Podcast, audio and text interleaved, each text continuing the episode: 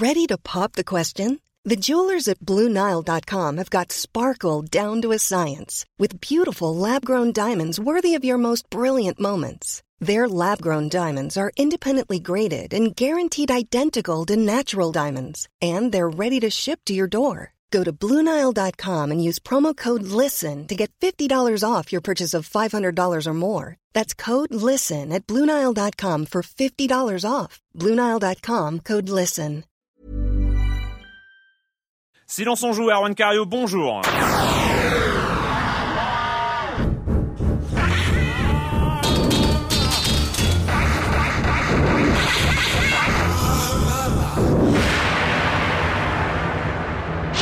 Cette semaine, un silence on joue en petit comité. Et oui, il y a de la neige dehors et notre ami Clément n'a pu se déplacer. Il est tout excusé, évidemment. Au programme, quand même, on va parler du nouveau Tomb Raider qui est annoncé avec quelques nouveautés. Epic Mickey, euh, ça fait déjà quelques semaines, mais on n'en avait pas encore parlé. Et puis, euh, Monsieur Fall, comme chaque semaine, la minute culturelle et Pac-Man Championship Edition Deluxe qui vient d'arriver sur euh, les en téléchargement sur les consoles. C'est un très très très bon Pac-Man mais on en parlera. Et puis je vais commencer en accueillant donc un de mes chroniqueurs favoris, euh, Patrick Helio d'Eurogamer.fr. Bonjour Patrick. Euh, Bonjour Arwan et joyeux anniversaire. Je tiens à profiter Merci. de euh, voilà Merci, merci. pour le, le souligner. merci, c'est gentil. Euh, bah du coup, du coup, on commence avec toi. J'espère que ça va t'aller. Hein. Tu Eh vas bah, pas, bah oui, du ouais, coup, ouais, ouais, directement. Hein, oui, Mmh. je- j'espère C'est toujours troublant ça parce Oui. que c'est pas dans, dans le timing euh, habituel. Oui, non, je sais bien. t'a- T'aimes bien. Eh ben, je vais faire deux news pour la. Allez, Voilà, allez, tu je, prends voilà, la je- place de je- je suis Clément en roue aussi. libre euh, je suis tout seul Et tu aujourd'hui. commences avec un sujet, une licence dont on n'a jamais parlé ici. je Non, crois. non, mais je pense que ouais, j'ai un rythme à peu près d'une news sur Ghostbusters tous les trois mois. Il faudrait Ouais. vérifier, mais ça, ça arrive euh, assez souvent.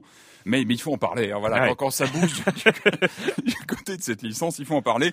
Donc on va faire bref. En fait, c'est euh, la, news qui est tombée il y a quelques jours, c'est l'annonce par Atari d'un nouveau jeu basé sur la fameuse licence, une des licences mythiques des années 80, voire peut-être la meilleure. Mais ça, il y a des, il y a des graines, il y a des grandes discussions. est-ce que, par exemple, par rapport à Retour vers le futur, c'est quoi ton Moi, euh, je, je mets devant quand même perso. mets- Mais c'est perso. Je sais qu'il y a, des- il y a beaucoup de discussions. Hein, Tu mets euh, Ghostbusters devant Retour Ouais, vers le ouais, futur. Wow. bon, c'est très perso. Ah. Même si après sur la tenue, Ghostbusters débat, hein. 2, Il va y- Ghostbusters 2 est pas forcément au niveau d'un retour à le futur 2, tout ça. Bon, ça, il y a des grandes polémiques. On pourrait faire une émission spéciale là-dessus, mais si tu euh, veux, si tu veux.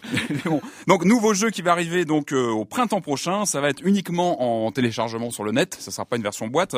Ça va s'appeler Ghostbusters Sanctum of Slime et ça va principalement se présenter comme un jeu d'action en vue aérienne. On pourra jouer à quatre en, en simultané, en fait, en coopération. Et voilà, il faudra encore une fois sauver New York d'une menace Mais il serait paranormale. peut-être temps d'avoir un vrai bon nouveau jeu Ghostbusters. Bah, on en avait eu un il y a un an et demi, hein, par Atari, pas, qui euh, était voilà, qui était pas ultime, qui faisait plaisir aux fans parce qu'on retrouvait l'univers et tout ça. je me un rappelle peu, très hein. très bien que tu l'avais chroniqué ici. Ouais, j'avais bien dit que voilà, j'avais une faiblesse à ce niveau-là, au niveau de la licence.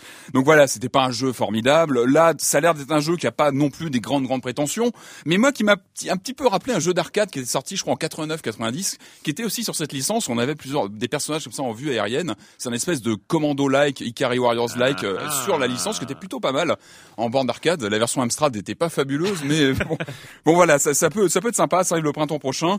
Et, et en parallèle, il y a aussi des rumeurs sur le film, le troisième, qui, qui, qui commence à avancer visiblement. Bon, ça, ça fait des années qu'on attend et que les rumeurs vont bon train. Et bon, ça a l'air de, de bouger. Donc, euh, affaire à suivre.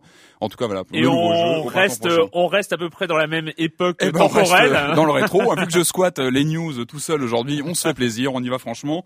Euh, une, une autre news euh, qui plaira aux vieux croutons et comme moi et tout ça, euh, c'est le retour de la Neo Geo en fait. Enfin, le retour non, parce qu'elle a Oui. toujours été là, la Neo Geo, elle est toujours, là. Chez les, les bons rétro gamers qui se respectent, on a tous une Neo Geo sous la télé évidemment. Oui. Et elle, elle, a, elle a toujours été adaptée. Il y a eu des compilations sur Wii il y a pas très longtemps qui étaient vrai. sorties, qui étaient assez complètes. Il y a eu des, des jeux, je crois, sur Xbox Live aussi en téléchargement.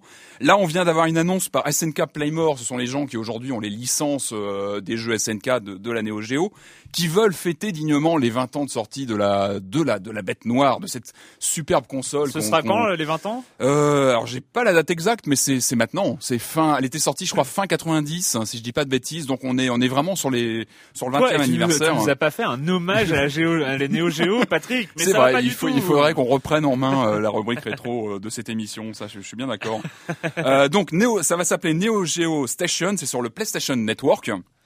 Et donc ça va, consister à partir du 21 décembre, c'est le lancement, je crois, américain de cette boutique en ligne, à ressortir les jeux, euh, bah, les jeux Neo Geo émulés sur la sur la PS3 et sur la PSP.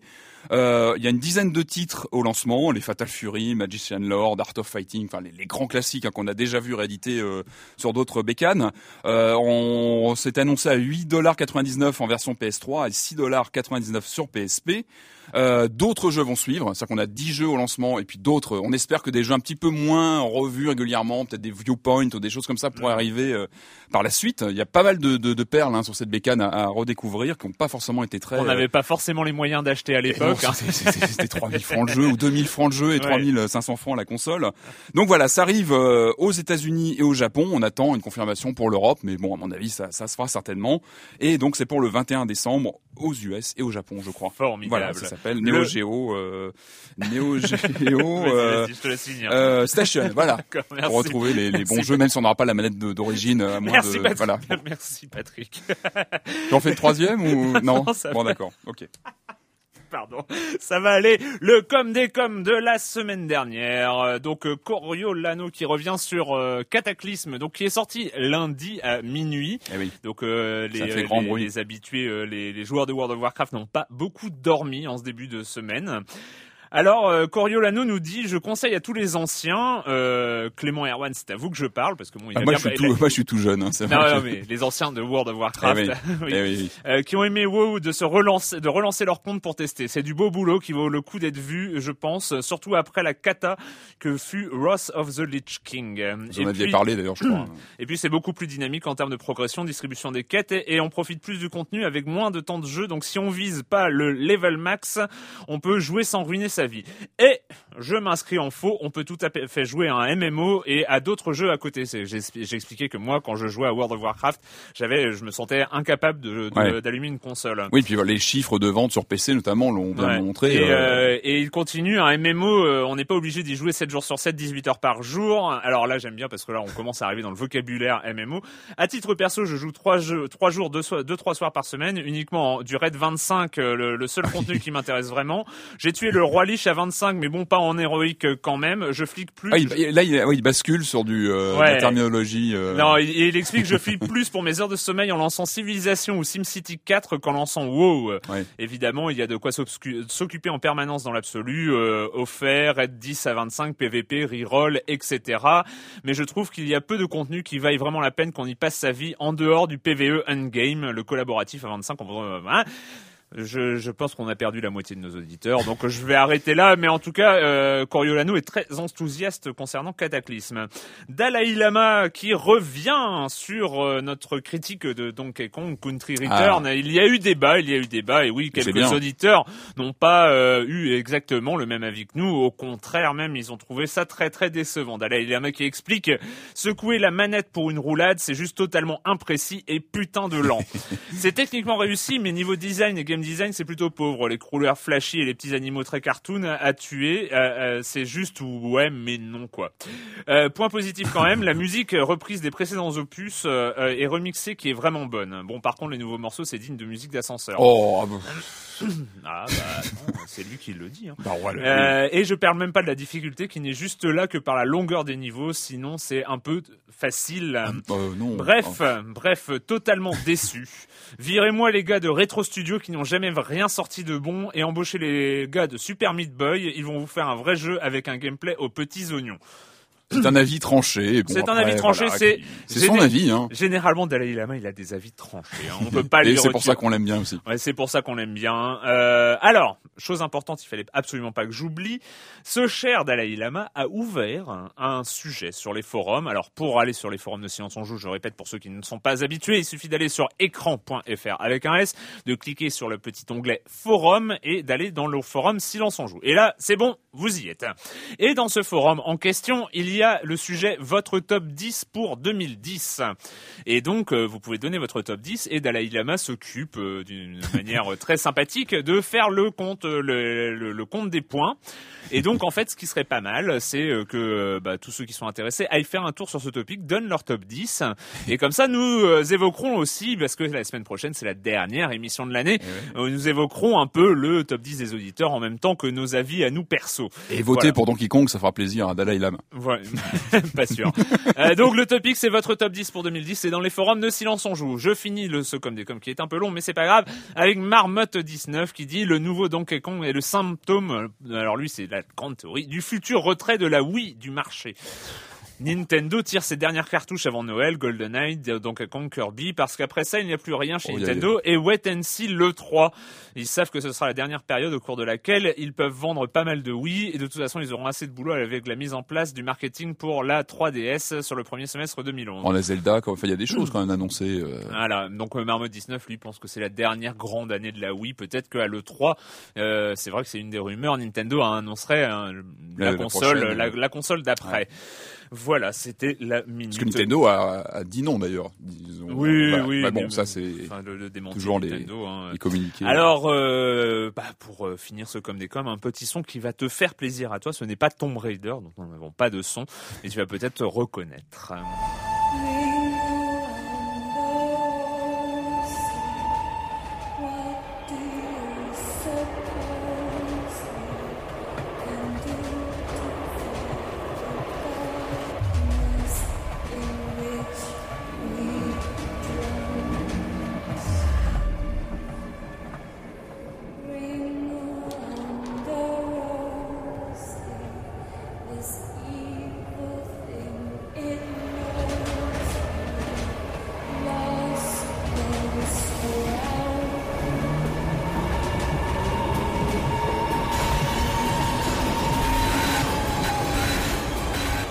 Ça respire pas la joie de vivre tout ça Silent Hill ou non Euh, on, on est on pas loin, mais un peu plus dans l'espace. Euh, Dead Space. Dead oui, Space 2 oui, qui arrive en début d'année 2011, tout Eh début d'année. Tu l'attends En euh, de 15 pied- janvier, quelque ouais, chose comme ça, Tu l'attends de pied ferme. Des rumeurs d'une démo peut-être en fin d'année. Enfin moi j'attends Oh. ce jeu impatiemment. Sans blague, sans Ouais, blague. On en parlera, ça fera partie de- des- des jeux des premières émissions de 2011. Mm-hmm. Euh, c'est la nouvelle fraîche, je crois que c'est tombé en début de semaine. Il y a euh, un nouveau Tomb Raider d'annoncer. Pas de date, pas de date encore euh, de sortie. On peut peut-être l'espérer pour 2011, qui sait. Mais beaucoup de détails, euh, notamment que le prochain Tomb Raider, ce sera un reboot de la Ouais. licence, c'est-à-dire qu'on repart de zéro, on repart d'une Lara Croft qui a 21 ans et qui débute sans doute euh, sa Mhm. carrière d'aventurière d'Indiana Jones au féminin. Euh, c'est impressionnant, en tout cas graphiquement. euh, Ouais, on sent qu'il y euh, y a une vraie volonté de remettre à zéro un peu les compteurs par rapport, bah, c'est vrai, une icône qui a un peu vieilli, qui a maintenant, euh, qui a beaucoup vieilli. Qui a quand même euh, quelques le- années, oui, hein, 96 euh, de mémoire, ouais, à peu quelque près, chose dans le genre, euh, 97 ouais. peut-être. Euh, le c'est pas la première fois qu'elle revient sous un nouveau look aussi. Il y a eu plusieurs euh, générations de remises un peu à plat. euh, Mais c'est vrai que là, on sent la, la, la, la capacité HD, euh, les, les, les nouvelles Ouais. consoles qui sont utilisées à plein là pour le coup. Alors, c'est- développé toujours par Crystal Dynamics. hein. C'est le, le développeur bah, de, de tout, enfin de la plupart des, des épisodes, notamment des derniers, le Legend, Underworld, euh, qui était qui était plutôt pas mal, qui tenait bien la route, euh, qui avait eu des bonnes euh, bonnes critiques. Et euh, bah, on peut imaginer aussi le, que le voilà le rachat de Eidos par Square Enix il y a maintenant deux ans quasiment, Mm, un mm. peu un peu moins, euh, n'est pas étranger à cette volonté aussi de reprendre complètement C'est la vrai qu'on licence se et de la- rappelle, on se rappelle au moment où euh, Eidos a cherché pendant des années à se faire racheter. Hein, Mhm. C'était l'espèce de rumeur persistante. Eidos sur le point de se faire racheter, mais ça a duré des, des mois et des Ouais, mois. bien sûr, ouais. Et finalement, c'est Square Enix. Et, euh, et quand on faisait le bilan des licences, de l'intérêt de racheter Eidos, euh, bah en fait, il y avait Hitman.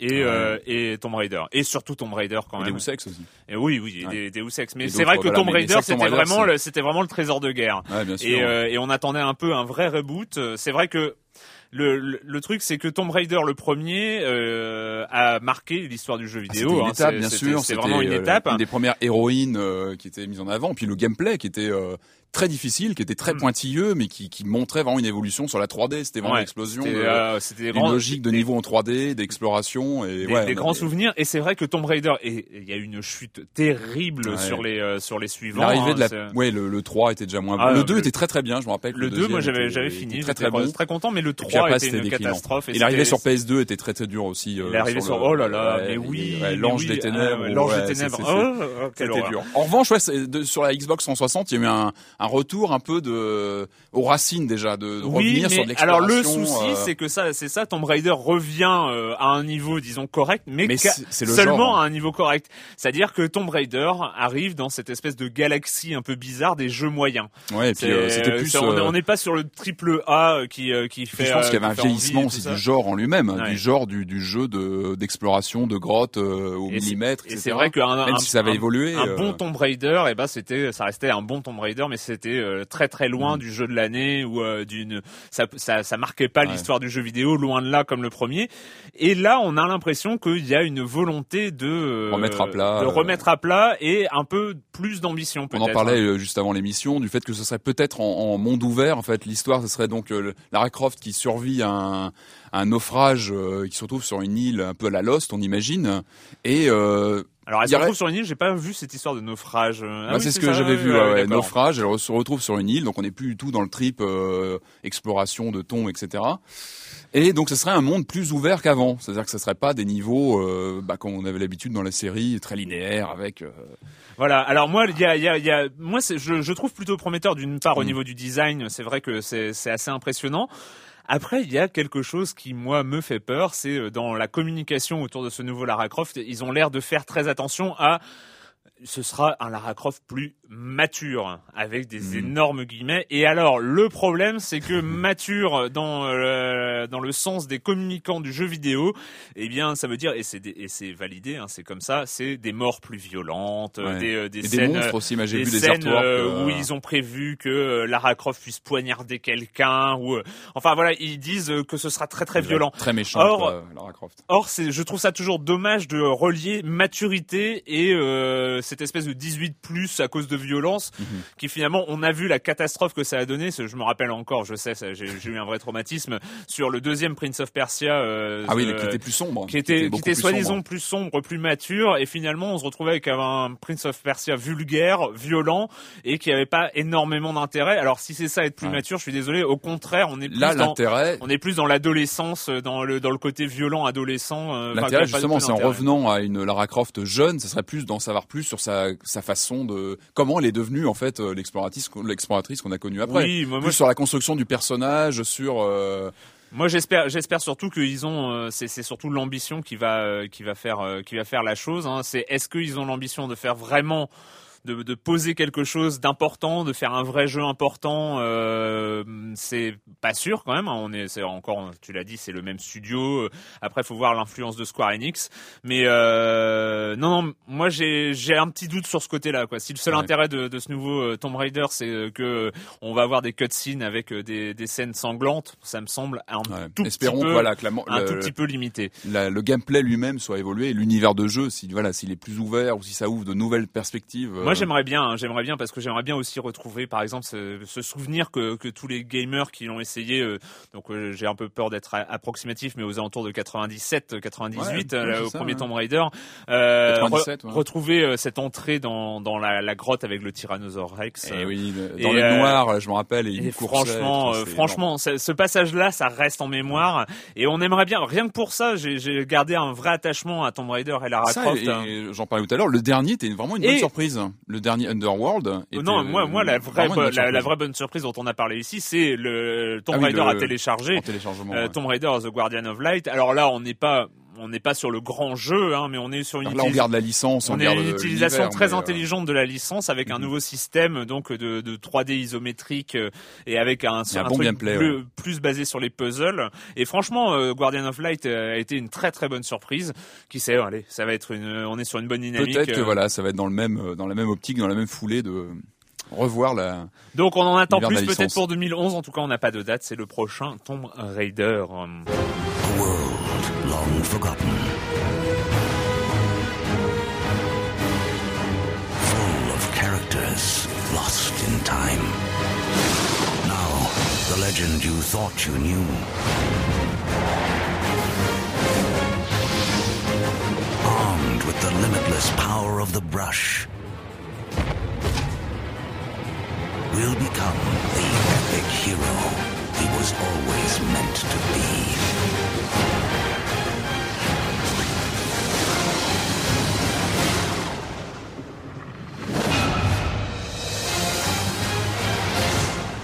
Epic Mickey, c'est arrivé sur la Wii, c'est Mhm. une des grosses sorties, en tout cas qui a été annoncée comme une grosse sortie de cette fin d'année. attendu. ouais. Aux commandes du studio qui a réalisé ça, on retrouve Warren Spector, hein, qui est pas un inconnu dans le dans le jeu vidéo. J'aime bien dans la dans cette bande annonce la, la, la, la voix grave façon bande annonce qui fait The limitless power of the brush, La- le pouvoir illimité de euh, du pinceau. Euh, donc Epic Mickey, on retrouve, enfin on retrouve, non, on, on, on trouve presque parce que Mickey n'est pas un grand personnage du jeu vidéo. Hein, c'est Ah, il a euh, quand même un passé, il a un euh, passé, mais prestigieux dans le jeu euh, vidéo. Ça fait longtemps. Ça fait longtemps, on se rappelle tous des Mickey Mania, des Castle of Illusion sur euh, sur Mega Drive, qui étaient d'excellents jeux de plateforme à l'époque. Bon, ça date maintenant de, Mm. de quelques années. Et, et c'est vrai que d'ailleurs cette euh, Epic Mickey, il y avait il y avait quand même la promesse, d'un Mickey, donc un personnage qu'on a déjà vu que tout le monde connaît, retravaillé par même par le, le type qui a fait Deus Ex, qui a fait qui a qui a, qui a travaillé chez euh, Origin Systems, Iron Storm, donc qui a, qui a vraiment un, un passif de jeu gamer plutôt sombre Mm. et plutôt euh, bah, plutôt complexe et loin de ce qu'on pouvait imaginer euh, par rapport à un, à un jeu mettant en, en- en scène Mickey. Alors il faut toujours faire attention, c'est que on, on dit toujours euh, Warren Spector, Warren Spector, Warren Spector. Il est, euh, il est plus gestionnaire que créateur. Ouais. Hein, euh, et on n'est pas, C'est son studio on n'est pas euh, au game design, euh, on n'est pas, euh, on n'est pas à la, enfin voilà, c'est Ouais. pas Shigeru Miyamoto non plus. Hein, euh, c'est, il est plus gestionnaire. Mais bon, bref, c'est un nom qui a été accolé à, sa- à cette nouvelle production. ouais. Alors une fois qu'on a le jeu en, en main, qu'est-ce qu'on voit? Alors ce qui, est, ce qui est intéressant tout de suite, moi ce que ce qui ce qui m'a plu dans ce jeu, c'est l'univers, l'univers graphique, le la, la thématique c'est euh, c'est euh, Mickey qui se retrouve plongé en fait dans un univers parallèle où tous les personnages oubliés de l'univers Disney sont euh, euh, sont euh, comment dire vivent en fait. Mm. Voilà donc euh, il se retrouve là-dedans, euh, il met en péril tout cet univers, donc il, il est obligé d'aller un peu à la rescousse de de ce de bah voilà de ce, de ce monde de ces vieux euh, personnages et qui a- qui ont vraiment, été euh, oubliés exactement, comme le, lapin là il y a Oui, alors je, je, je sais plus euh, comment il s'appelle, mais qui, qui- qui est marrant parce Ouais. qu'on le suit pendant euh, la plupart du jeu, etc. Et donc ça, c'est c'est plutôt rigolo. Et au niveau graphique, ce jeu, il a, moi, il m'a il m'a évoqué un peu les, les, les univers de Tim Burton avec Mm. euh, ce look. euh, moi, c'est ce que j'ai trouvé intéressant, c'est de projeter ce personnage qui est très lisse. Mickey, c'est le personnage lisse par excellence. Euh, voilà, euh, moi, je suis pas super fan du personnage en lui-même, qui, qui a Bah, pas en une même temps, il a, personnalité. il a pas euh, vraiment une personnalité, il a pas vraiment d'histoire. bah, on préfère Donald. moi, je suis plus fan de Donald que de Mickey. Mais bon, là, on, voilà, on, on part sur des, des, des sujets. Rev- revenons à nos affaires. Et, et donc voilà, lui il se retrouve projeté. Il y a un vrai décalage entre ce personnage lisse qui se retrouve projeté, dans cet, cet univers un peu gothique, un peu à la Tim Burton. Et ça, je trouve que c'est intéressant. Et puis l'autre l'autre aspect euh, fort du jeu, c'est ce gameplay qui est basé sur un pinceau magique qui permet d'effacer des éléments du décor et du jeu et d'interroger avec des personnages et de les recréer. C'est-à-dire qu'on a tout un jeu sur les matières en fait où on peut euh, faire disparaître un rouage d'une plateforme, le faire apparaître au bon moment. Donc on, on passe son temps comme ça à interagir avec le décor et ça je trouve que c'est une bonne trouvaille qui, bah, qui utilise bien le l'interface de la de la Wii. Mais euh, alors, etc. donc, euh, ce jeu était finalement bizarrement plutôt attendu. Hein. On a, c'est pour un jeu Mickey euh, dans le dans le dans le la, la communauté, Ouais. les, les gamers et tout ça. Regardez un peu ça. Euh, Ouais. Peut-être au début en rigolant, mais avec les premières vidéos, ah, c'est peut être Ouais, moi- intéressant. Et finalement, Et moi, j'ai, le- moi, la, je- j'ai, j'ai vu un peu les notes sur, euh, ouais, bah, la sur les- réception a été euh, etc. a été un peu violente. J'ai vu hein. qu'il y avait beaucoup de 6 sur 10. Moi, je trouve ça, un- bon, c'est un petit peu, c'est un petit peu, c'est un petit peu hard. Moi, je serais peut-être monté à, à 7, je pense, parce que je trouve que, qu'il y a, qu'il y a ce gameplay qui marche bien, qu'il y a cet univers qui est intéressant, on avance bien dans le jeu et moi, je- vraiment, j'ai bien, j'ai bien accroché au jeu. Le En problème, revanche, le problème, voilà. c'est qu'en 2010, Exactement. euh, est-ce qu'on a le, encore le droit d'avoir des soucis de caméra? Exactement, c'est là le problème, c'est que je pense que le jeu était attendu un peu comme un, équivalent d'un Mario ou d'un de ces jeux qui sont qui ont vraiment une gestion très intuitive de la de la caméra. Et malheureusement, il est plombé par ces, ces systèmes de de caméra, de euh, qui sont moi ça m'a pas traumatisé parce que j'ai euh, j'ai joué sur pas mal de jeux Nintendo 64 qui étaient des jeux comme ça qui sont par univers un peu à la Mario 64, Mm. à la Banjo et Kazooie. On a, on a un peu cette logique de jeu dans, dans le Epic Mickey avec des, des univers qu'on ouvre. D'ailleurs, quand on se projette dans un film, il y a un peu un clin d'œil à Mario 64 quand il euh, se projetait dans un dans un des tableaux du, du jeu. Donc euh, donc voilà. En revanche, c'est vrai qu'il y a ce problème de caméra. On est tout le temps obligé de de, de, de, de- manipuler la caméra avec la croix, la croix de la, de la. Wiimote. Aïe. C'est pas forcément évident, c'est vrai qu'il faut avoir le coup, on est obligé de la, de la Ouais. replacer tout le temps, on y pense. Alors que normalement, on pense plus à la caméra maintenant dans Mais les oui, jeux. Là, on est obligé d'un là- réflexe là de, dis, euh, de chercher. Et il y a des vraiment des, des, des passages de plateforme où on a ce, où vraiment ça devient inconfortable. où On est obligé de pencher la caméra pour avoir un peu une vision des, de la plateforme en Aïe. 3D. C'est pas toujours évident. On sait que la plateforme en 3D c'est pas toujours facile au niveau des caméras. Et là, on a ce problème de replacer la caméra. Moi, ça m'a pas traumatisé. J'ai pas trouvé que c'était un, un défaut majeur et bloquant sur le jeu. Moi, j'ai continué à avancer.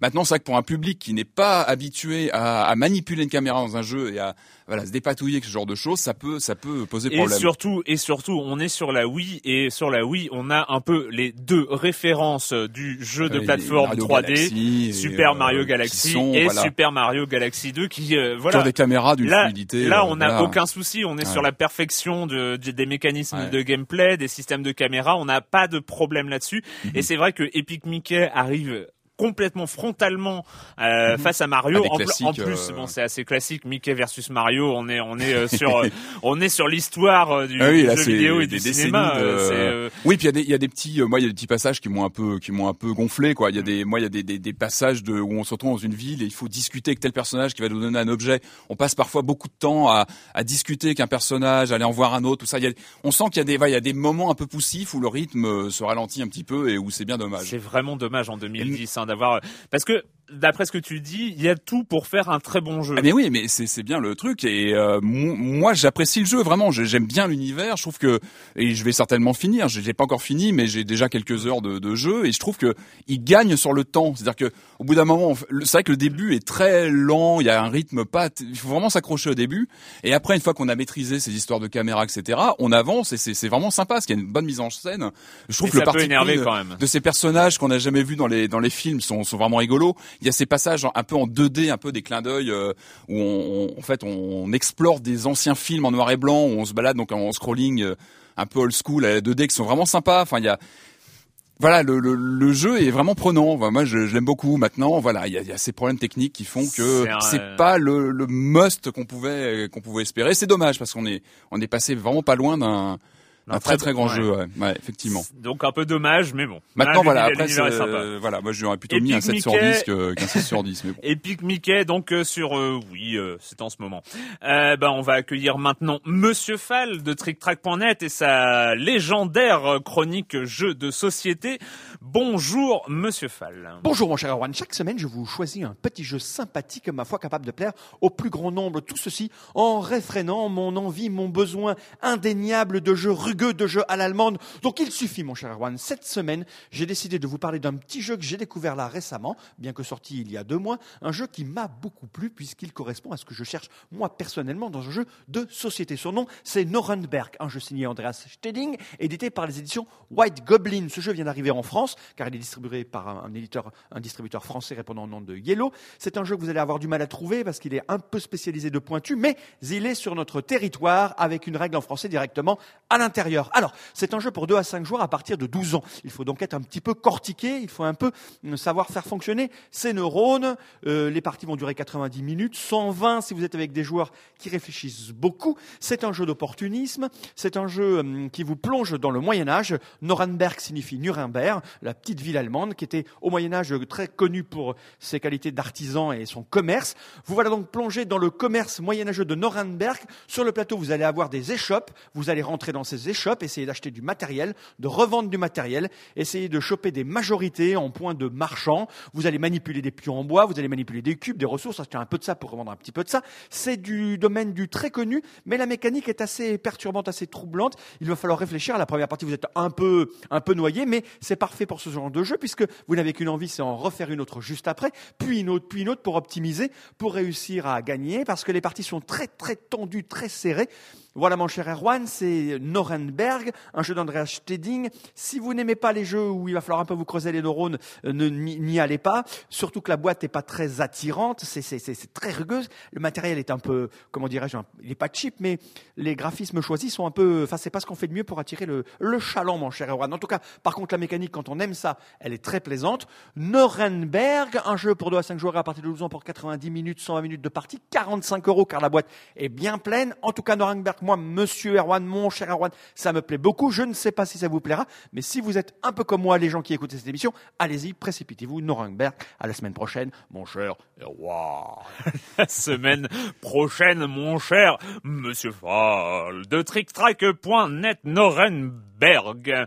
Euh, la minute culturelle. Ah oui, tu es tout seul, tu, tu n'as pas ouais, le choix. c'est euh, Mais il a eu peur, je pense, Clément. Ouais, ouais, je pense que il a eu peur. il- pas il a- étranger. à- Ouais, la, la neige, c'est qu'une pauvre excuse, euh, c'est pas grave.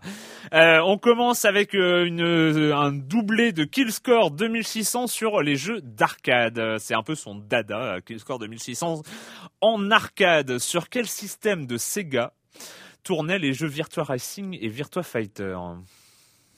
Ouais, je l'ai su, mais je, je c'est pas CS, euh, non, je sais plus. euh. C'est sur le modèle 1. Ah oui. introduit évidemment. en 1992. Alors il avait prévu que ce serait plutôt pour toi ce point-là. Bon, donc tu l'as pas eu. Hein.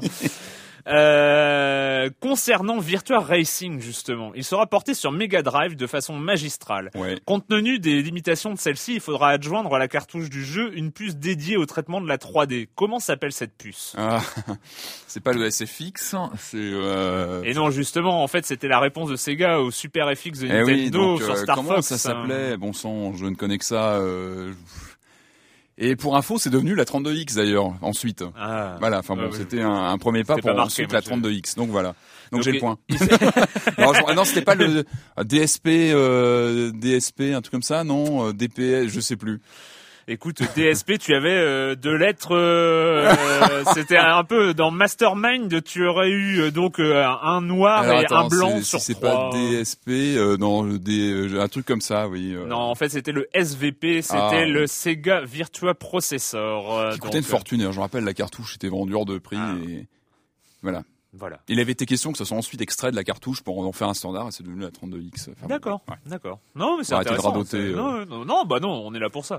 euh, Marmotte 19, euh, quelle fut la raison pour laquelle près de 680 écoles, collèges et lycées déposèrent plainte auprès de la police et du ministère de l'Éducation au Japon en février 1988 Quand même, hein, 680 écoles, collèges et lycées. C'est la sortie de Dragon Quest, non? C'est pas ça? Alors, alors, euh, il... Pas Marmotte ça, c'était 19 pas... a dit il faut citer le jeu précis, sinon ah, pas de points. Bah le jeu Dragon Quest euh, sur NES, le, le premier, non Ou, ou Final Bah, Fantasy alors Non, non, non, non, mais t'étais presque. Mais là, là, il y a précision de marmotte, j'y peux rien. J'y peux Ah, rien. c'était un Dragon euh, Quest. Te laisse, il me dit même pas, même te laisse pas enjôler par les deux zigotos qui veulent avoir leur point. Donc il s'agissait de Dragon Quest 3. Ah, oui, ouais. le mercredi 10 février 1988, les mercredis, les Japonais en cours, Enix avait annoncé par avance que seulement un million d'exemplaires du jeu seraient mis en vente sur le marché. Résultat, pour être sûr d'être servi, des centaines de milliers de Japonais sont venus faire Les la queue dès la veille pour beaucoup, devant les diverses enseignes Et du depuis, pays. je crois que ça a été modifié. C'est que voilà. Exactement, ce qui entraîna un taux d'absentéisme record à l'école. Suite à cela, la police et le ministère de l'Éducation imposèrent à Nintendo et Enix de vendre leurs plus gros titres durant les week-ends et les jours fériés. Et Enix réapprovisionnera le marché pour totaliser 3,8 millions de cartouches vendues. On imagine l'ampleur du jeu vidéo à l'époque au Japon, c'est- monumental. Ouais, ouais, c'est Monumental. donc euh, voilà. Maintenant, les, les, les Alors, grands jeux 88, sortent. on euh, était quoi? On était encore sur euh, Amstrad Co. Il n'y avait pas encore de, de rush comme ça, Non, les, les jours de sortie de jeu. pas ouais, en donc, Europe. alors là, la, la question où je comprends pas la question, donc euh, mais toujours de Marmotte 19, hein, il me dit un petit bonus. il a hein. tout donné, c'est bien. Eh ouais. Que peut-on remarquer lorsque l'on pla- re- que peut-on remarquer lorsque l'on place horizontalement les zones de chaque niveau de Xevious, les unes à la suite des autres Ça marque Xevious. euh, C'est quoi Xevious? C'est un shoot, hein. Ah, c'est un vieux shoot euh. Nemco, je crois. Ah, C'est pas ça, ça marque pas Namco ou Xevious en. Eh bien non, elles forment une seule et unique carte homogène. Euh, Namco a découpé celle-ci en 16 et les a mis bout à bout en scrolling vertical. Ah ouais, Donc c'est un seul et même niveau. Et enfin une question de notre ami VNZ euh, qui demande quel jeu dans lequel un personnage tue sa mère, dans lequel on peut choisir de détruire une race entière et, et de voir une scène de, une scène de sexe homosexuel a-t-il été défendu entre guillemets par Jack Thompson? Jack Thompson pour ceux qui ne connaissent pas c'est le célèbre avocat qui Ouais, a un peu fameux. perdu euh, perdu sa licence finalement mais qui était l'avocat anti-jeux vidéo aux États-Unis. C'est pas un civilisation ou non? Non, Un jeu il- de gestion comme ça Non, il euh, s'agit de Mass Effect. Euh, Ah, Mass Effect, euh, le blogueur conservateur Kevin McCullough avait comparé la scène très light de sexe à un viol orgasmique d'un d'un coup de bouton, quoi que cela veuille dire. Même Jack Thompson, donc, a trouvé qu'il disait n'importe quoi en déclarant que McCullough ne savait pas de quoi il parlait que cette controverse était absolument ridicule.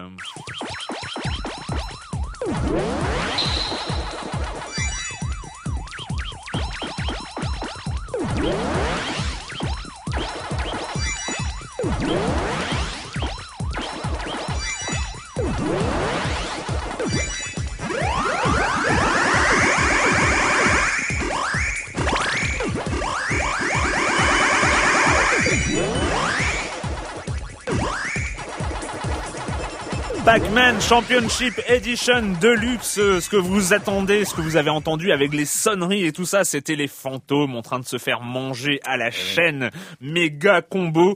C'est le, bah, d'ailleurs, c'est la base du gameplay de ce Pac-Man. Alors, je n'avais pas joué, je n'avais pas joué pour, euh, voilà, mais à culpa, Pac-Man Championship Edition. Moi Donc, non je- plus. Donc je- je vais te poser suis- les questions puisque c'est toi qui. mais sorti en qui a 2007, joué. euh, le, le Championship Edition était sorti en 2007 et donc là la version Deluxe et euh, franchement c'est une tuerie absolue. C'est Ah à télécharger. ouais, Alors moi j'ai joué sur euh, en téléchargement. ouais, XBLA et PSN. Alors euh, sur le XBLA vu que c'est la seule que j'ai testée, c'est 800 points euh, Microsoft, pas très cher, à moins d'une dizaine Alors on, est- on, en de- on- on nous sommes en 2010. Qu'est-ce qui sommes- fait rejouer Erwan Cario, Erwan Cario à Pac-Man aujourd'hui? Qu'est-ce qui Alors bah, c'est la grande question, pas grand Parce chose. que tu donnes pas dans le rétro gaming toi en Euh, général. non, je donne pas dans le rétro gaming. Pas, pas grand chose ne pouvait me faire euh, me faire jouer à Pac-Man. Hein. J'avais pas envie, même les Deluxe, euh, Championship Edition, tout ça, non. Qu'est-ce qui Euh, s'est c'est- passé bah, passé que je suis tombé sur une vidéo. Et donc là, ce- qu'est-ce qu'on voit et qu'est-ce qu'on voit quand on commence à jouer, c'est qu'on n'est plus là à, à vouloir manger les petites euh, les petites graines et les pastilles jaunes Mhm. euh, qui euh, essaiment le, une map, on va appeler ça comme ça, de, de Ouais. Pac-Man, et à éviter les méchants fantômes et à les bouffer de temps en temps quand on mange des grosses pastilles jaunes. Non, ce n'est plus ça le but. Le but, c'est de bouffer un maximum de fantômes.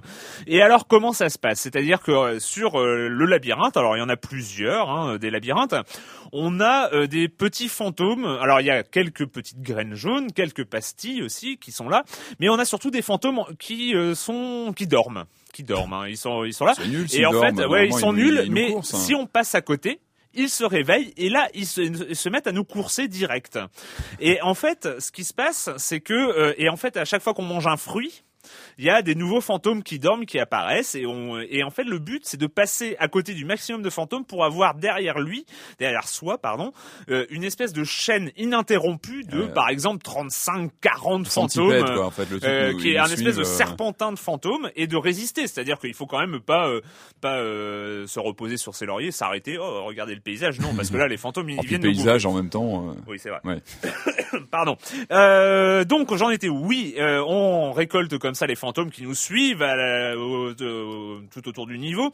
Et arrive un moment où il y a une pastille jaune qui arrive. Et là on mange la pastille jaune, les fantômes deviennent bleus et craintifs. Et là on refait un revirement à 180 degrés à la place d'être coursé. Et là on connaît c'est le principe de Mm. Pac-Man. On se met à courser les fantômes. Et là on les mange à la chaîne parce qu'ils sont tous collés les uns aux autres. Et on fait de la méga combo de folie de la mort. Et, euh, et, et donc c'est un jeu de scoring, c'est-à-dire une partie dure 5 minutes ou 10 minutes, dans, ça dépend des modes, et donc il faut arriver à, au maximum de score. Et donc Scorer, c'est quoi? Eh ben, c'est récolter. Ça se joue en deux phases. Il faut récolter les fantômes et ensuite euh, euh, quand une fois qu'on est euh, en a suffisamment derrière, euh, les, les bouffer. Sauf que là où ça se rapproche aussi, c'est ils, ils- on est face à un, ils ont fait de Pac-Man une sorte de, de puzzle game euh, façon Tetris.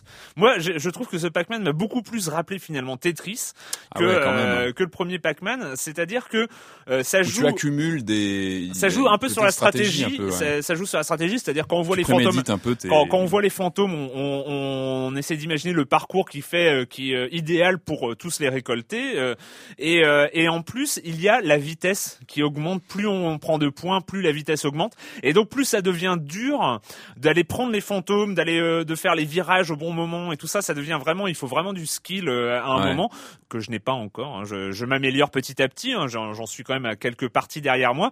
Et, euh, et, et donc, en, en fait, ça devient euh, vraiment un espèce de puzzle game euh, de skill et de score façon Tetris. Et euh, tu, tu me disais tout à l'heure que les, les fantômes étaient moins agressifs, euh, moins dangereux oui. que dans le jeu original. où, C'est-à-dire que euh, là, on, est, dans- esquiver, on est sur euh. un Pac-Man qui demande du surtout pour bouffer le maximum de fantômes en Donc, combo. on accumule, voilà, on les combo, accumule et euh, on prémédite. euh, on prémédite son, son, son meurtre massif de fantômes et, euh, et mais on n'est plus là à vraiment craindre les fantômes c'est à dire que et ça c'est c'est une des trouvailles que je trouve géniale c'est que si on arrive parce que la, la plupart des fantômes sont derrière en serpentin donc ceux-là on les contrôle plutôt pas mal mais il y a encore des fantômes en liberté qui se baladent quelques-uns et donc, quand on arrive à la suite, surtout à la, quand la vitesse commence à être assez rapide, on arrive, euh, on est sur le point de se prendre un fantôme en pleine face, et le jeu va très vite et on se ferait bouffer.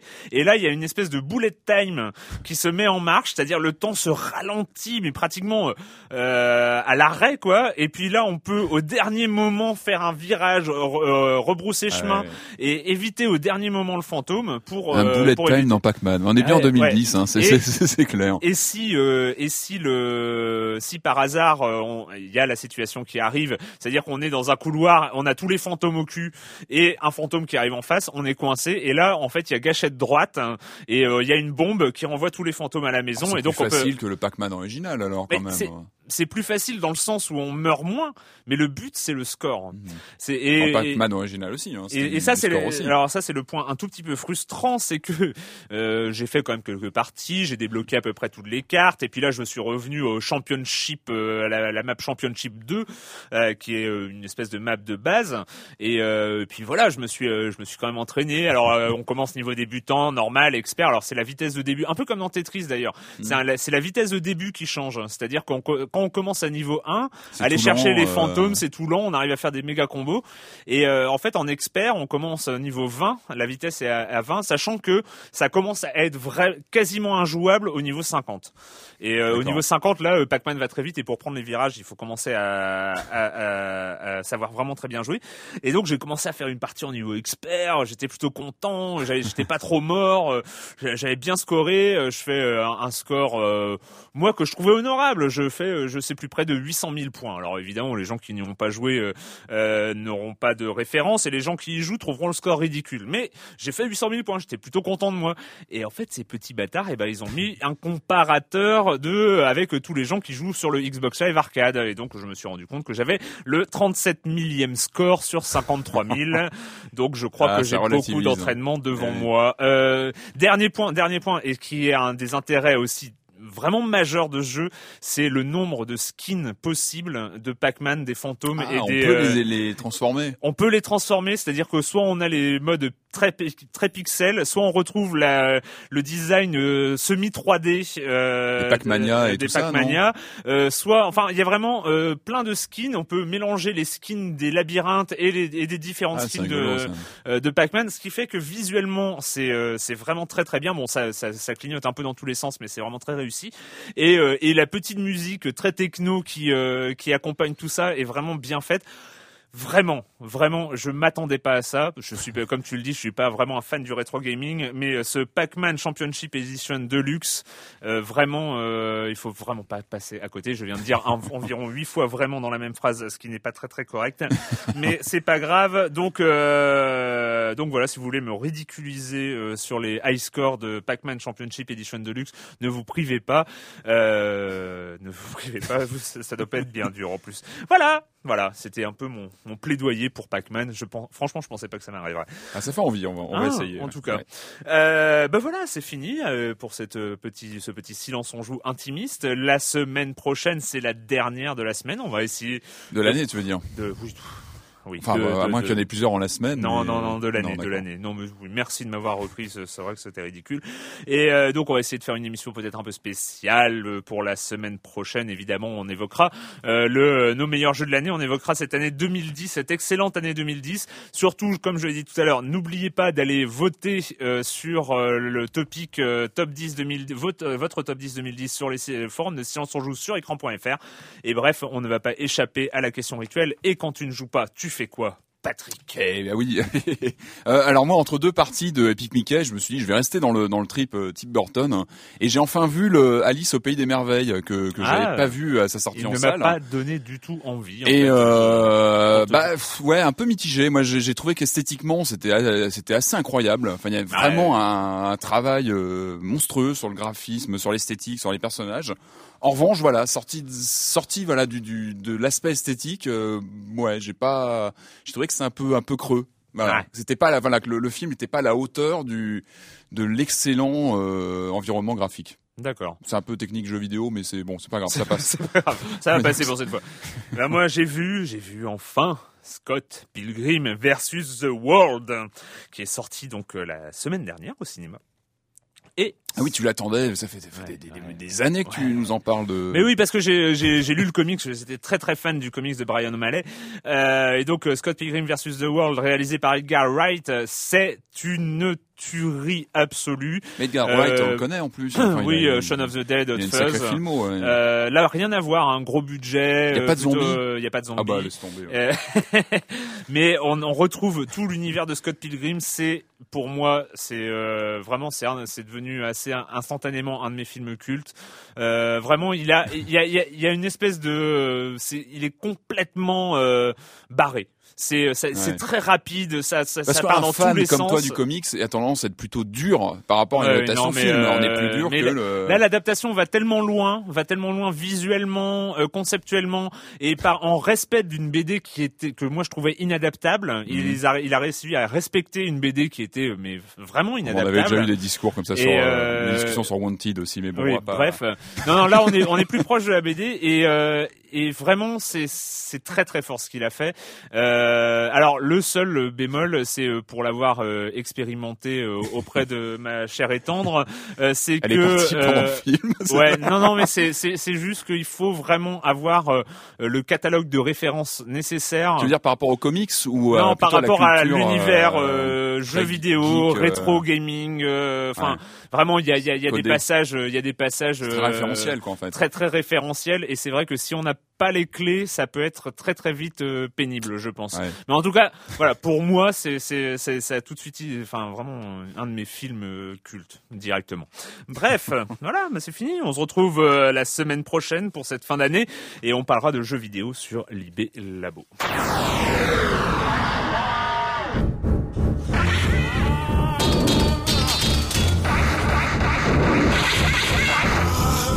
Ah!